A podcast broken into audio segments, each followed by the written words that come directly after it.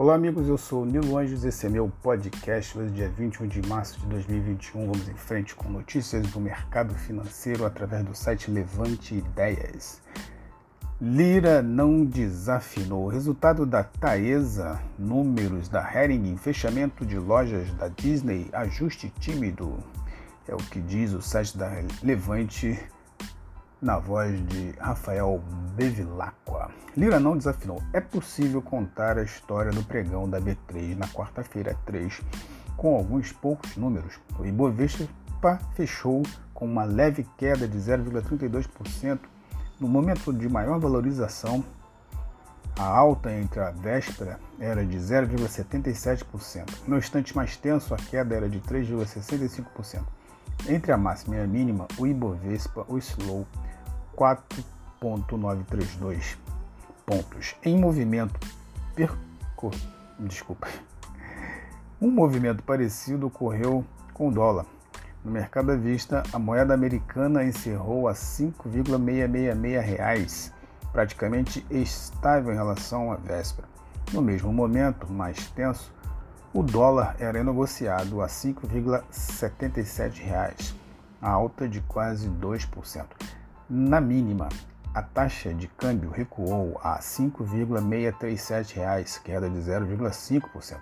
Entre a máxima e a mínima, a oscilação foi de quase 13 centavos. Como explicar tanta volatilidade? Com duas palavras, Arthur Lira, o deputado do PP do Sergipe, presidente da Câmara dos Deputados, serviu de bombeiro durante toda a quarta-feira, período da discussão da proposta de emenda à Constituição PEC emergencial, mais conhecida como PEC do teto de gastos. Lira conseguiu o que parecia impossível, a aprovação da prorrogação do pacote de auxílio emergencial, sem que isso ameaçasse a solidez do teto de gastos. Na prática, o governo poderá gastar até 44 bilhões de reais com o benefício, mas essa fatura não será contabilizada com as demais despesas correntes. Além disso, Lira conseguiu bloquear uma proposta dos senadores governistas. Por essa proposta, o Bolsa Família também ficará, ficaria fora do teto de gastos. Isso permitiria gastos de 34,9 bilhões de reais, dinheiro que seria destinado a emendas parlamentares, ou seja, a boa e velha gastância irresponsável. Afinado, Lira conseguiu que as votações não saíssem do tom nem ameaçassem a solvência das contas públicas no curto prazo, apesar de a situação não dar sinais de melhora em um horizonte de tempo mais longo. Uh, mesmo sendo de curto prazo, porém, o alívio com a votação no Congresso foi muito bem recebido pelo mercado depois de algumas semanas sofrendo com decisões do executivo que contrariam a racionalidade econômica, como as intervenções nos preços dos combustíveis e as alterações na tributação sem muitos estudos prévios, a decisão do Senado em primeiro turno de conter gastos potenciais de quase 35 bilhões de reais mostra que há alguns limites em Brasília. Seria otimismo demais esperar que o Congresso tenha, subitamente, se tornado um baluarte da austeridade.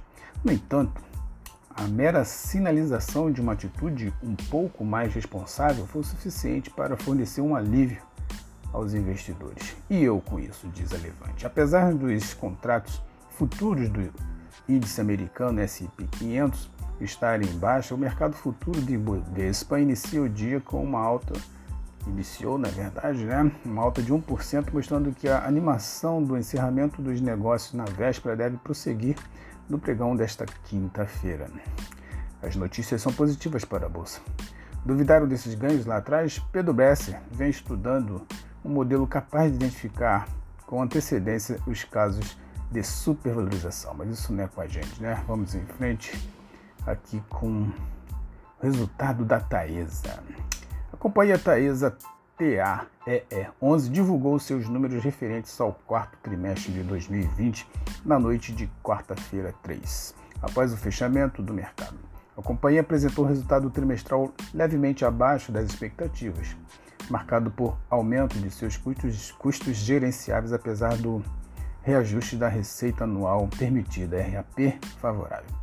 A transmissora reportou um aumento da receita líquida regulatória de 12,8% na comparação anual, totalizando 382,9 milhões de reais no quarto trimestre de 2020. No acumulado do ano, esse avanço foi de 9,4%, registrando 1,5 bilhão de reais em 2020. Em relação ao seu EBITDA regulatório, a companhia apresentou um aumento de 17% na comparação ano a ano, contabilizando 302 milhões de reais no quarto trimestre. E a moto passando atrapalhando a nossa transmissão ou gravação de 2020. Sua margem emitida apontou crescimento de 2,8 pontos percentuais no período, alcançando 78,9% no trimestre. A Taesa ainda registrou um lucro líquido ajustando, ajustado 1,6 bilhão para 2020, abaixo das expectativas do mercado. O resultado trimestral da transmissora foi beneficiado pelo efeito da indexação dos contratos ao IGPM, além do reflexo dos resultados das recentes aquisições realizadas pela companhia. Caso de São João, São Pedro e Lagoa Nova, entre parênteses, assim como a entrada em operação de novas concessões Miracema e Mariana. Seu aumento de custos gerenciáveis deve-se principalmente aos maiores custos com o pessoal, com aumento de 20,6% na comparação anual, também impactado pelo início das novas operações. O Conselho de Administração da transmissora também aprovou uma proposta a ser submetida à Assembleia de Acionistas de distribuição de dividendos adicionais da ordem de 566 62, corrigindo, milhões de reais, diferentes ao ano fiscal de 2020, 562 milhões de reais. É, valor correspondente a 1,63 real por ação, retorno em dividendos de 5,3%. Sendo aprovado, a distribuição total será equivalente a 4,66 reais por ação, referente a 2020, um retorno em dividendos de cerca de 15%, um retorno bastante considerável comparado às taxas praticadas pelo setor.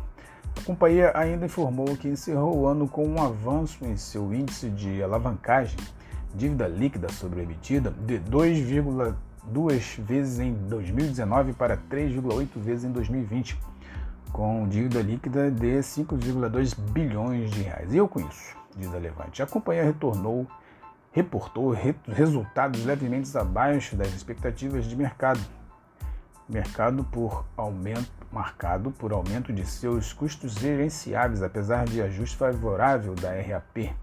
Adicionalmente, também anunciou a aprovação da proposta de volume relevante em dividendos adicionais referentes ao ano de 2020. Dessa forma, Apesar dos resultados mais contidos, a expectativa é que a divulgação de pagamento de dividendos acarrete um impacto positivo no preço de suas ações TAEE 11 no curto prazo.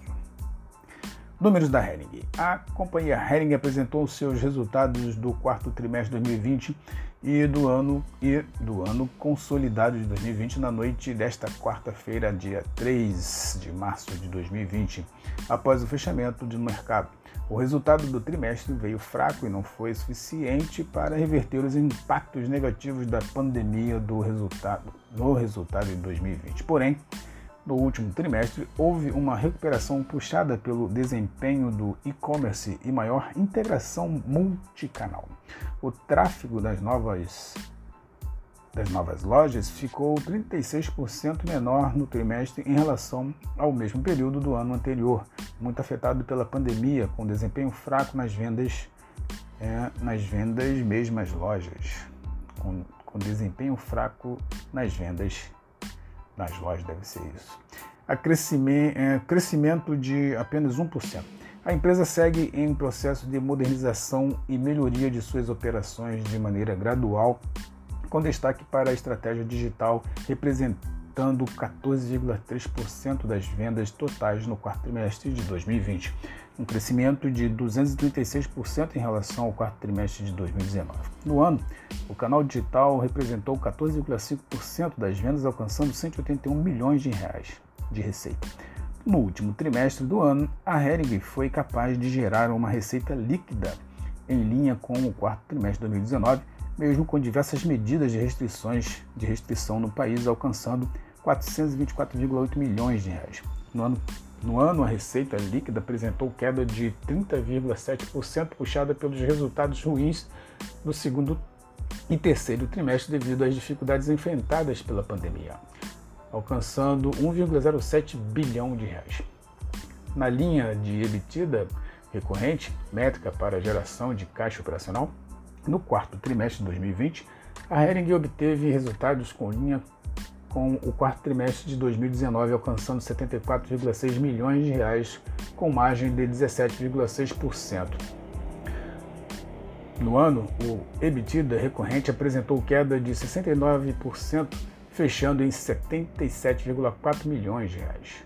Já o lucro, lucro líquido apresentou queda de 12% no quarto trimestre de 2020 na comparação anual, puxado pelo resultado financeiro menor pela queda na taxa de juros básica Selic e maior endividamento no período. No ano, o lucro líquido atingiu 343 milhões de reais, um crescimento de 59,7%, inflado por créditos tributários operacionais, correções monetárias da ICMS e da base de PIS/CONFINS no valor aproximado de 449 milhões de reais. E eu com isso, diz a Levante, é, o ano de 2020 certamente não foi nada favorável para as varejistas de moda e para a Hering não foi diferente.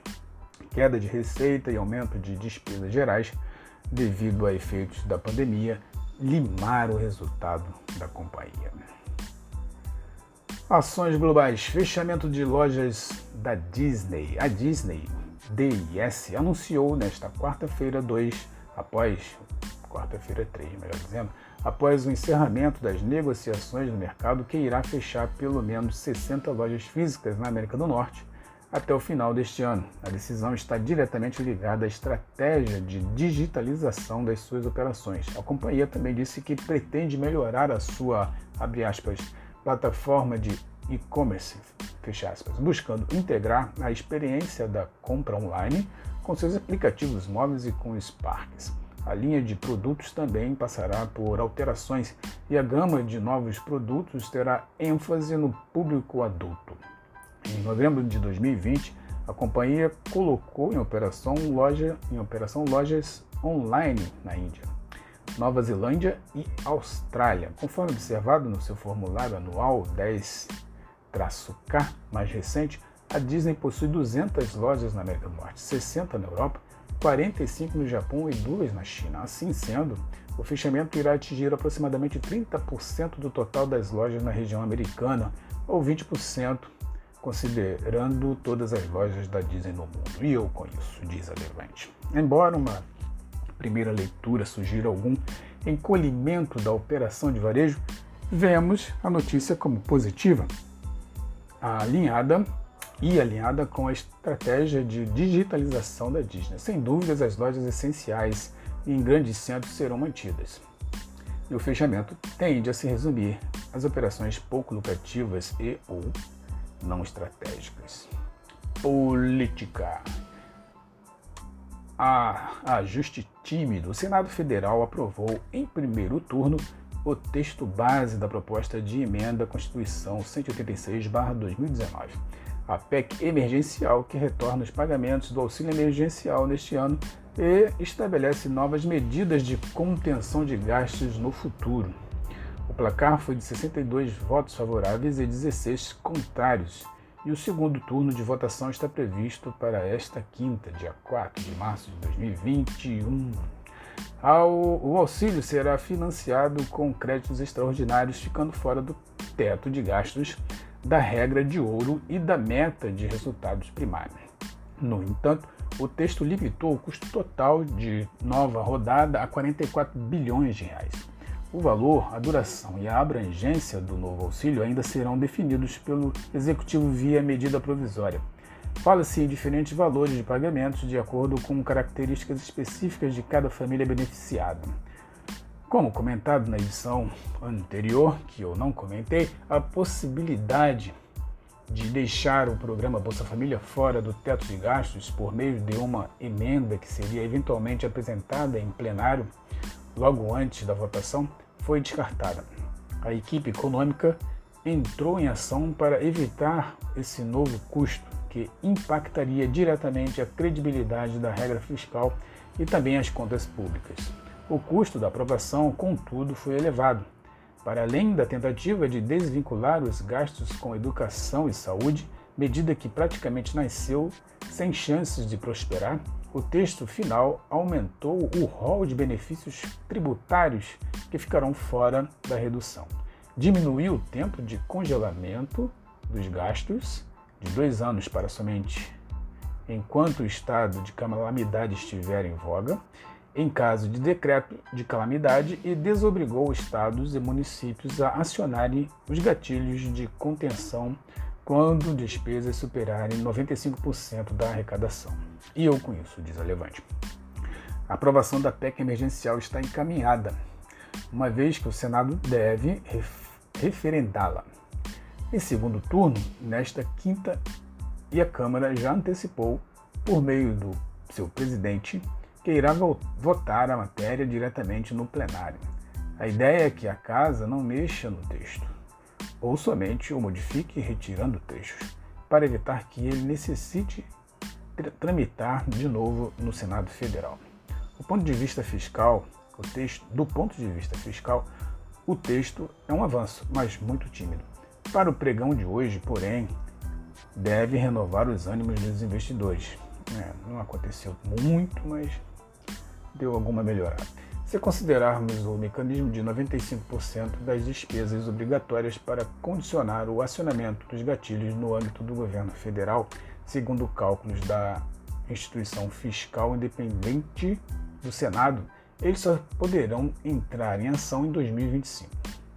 Hoje, a despesa obrigatória representa cerca de 92% da despesa total da União.